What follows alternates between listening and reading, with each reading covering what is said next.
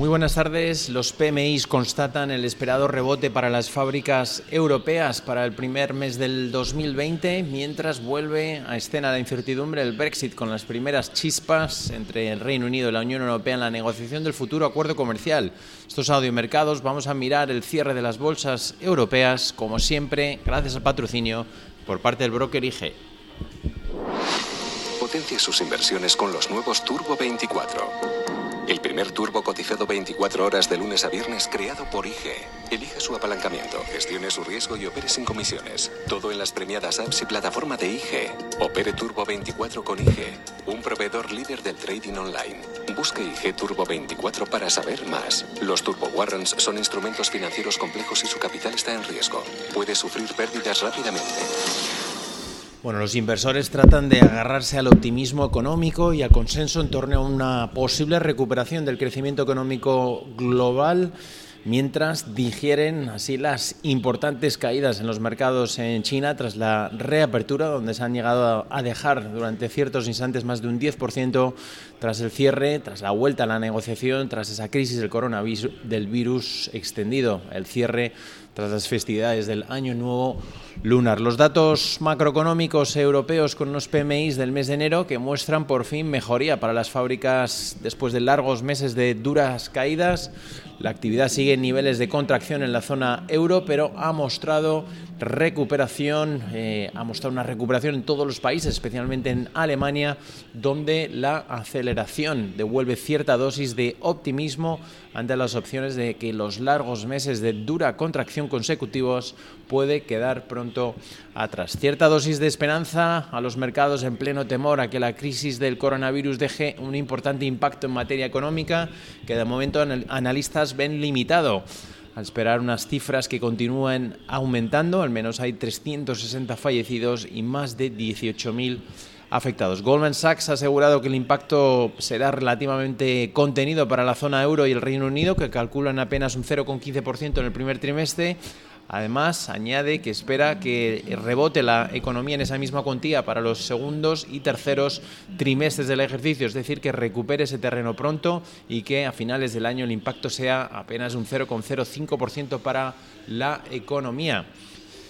Eso sí, surge un nuevo foco de incertidumbre para los mercados con el primer enfrentamiento entre el Reino Unido y la Unión Europea por las negociaciones del futuro acuerdo comercial post-Brexit, después de que el primer ministro Boris Johnson haya fijado una línea dura en el primer discurso tras su salida del Club Europeo el pasado viernes. El primer ministro británico ha dejado claro que quieren un acuerdo al estilo de Canadá, pero que no van a dejarse llevar por las amenazas de la Unión Europea, ni tampoco a verse obligados a someterse a las reglas europeas, como asegura que tratan de imponer desde Bruselas. En un discurso en Londres ante empresarios y embajadores ha avisado de que si no consigue ese trato, el acuerdo comercial se basará en el acuerdo de retirada firmado en el 2019, un tratado parecido al que el bloque negocia con Australia, una línea dura que vuelve a abrir el escenario de un posible Brexit sin acuerdo el próximo 31 de diciembre, que hoy está lastrando a la libra, está siendo la divisa que más fuerza está cayendo hoy, se deja cerca ya de un 1,5%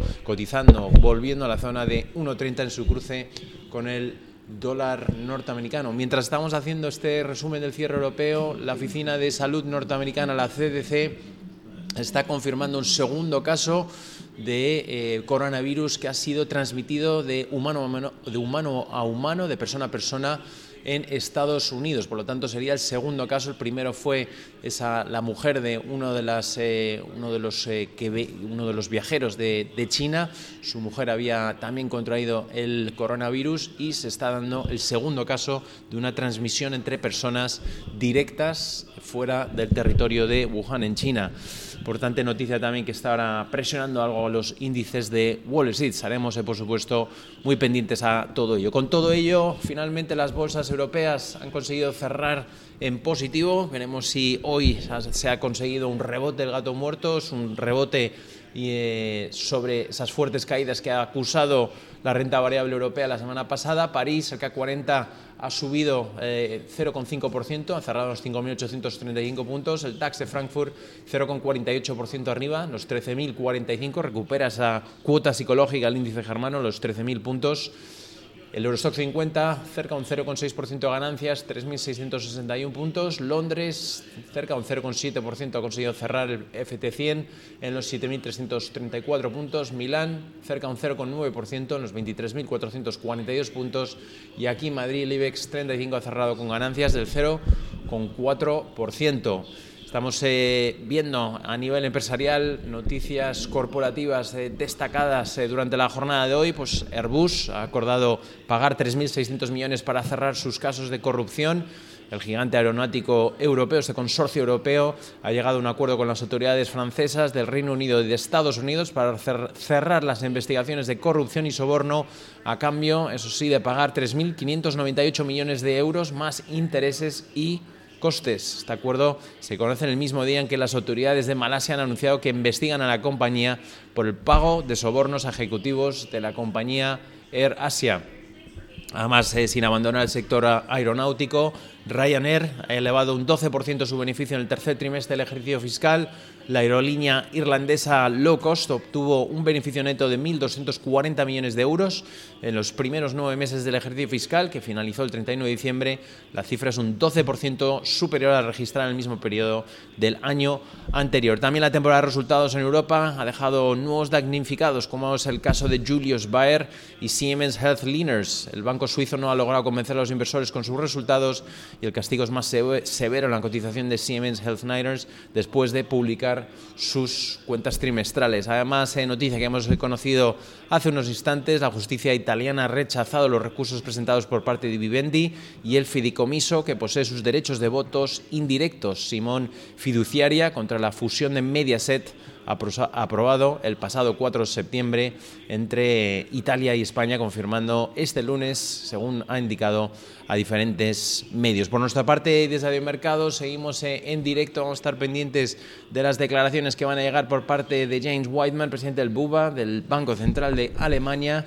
Está previsto que hable y, por supuesto, también de toda la última hora y actualidad que vaya llegando. Y recuerden que al cierre europeo perdón, al cierre norteamericano de Wall Street, conoceremos los resultados de Alphabet, la matriz de Google, sin duda ahora mismo importante referencia por parte de los inversores. Además, pendientes de, los, las dos subastas que está realizando el Tesoro norteamericano en estos instantes, T-Bills, bonos referenciados a tres y a seis meses.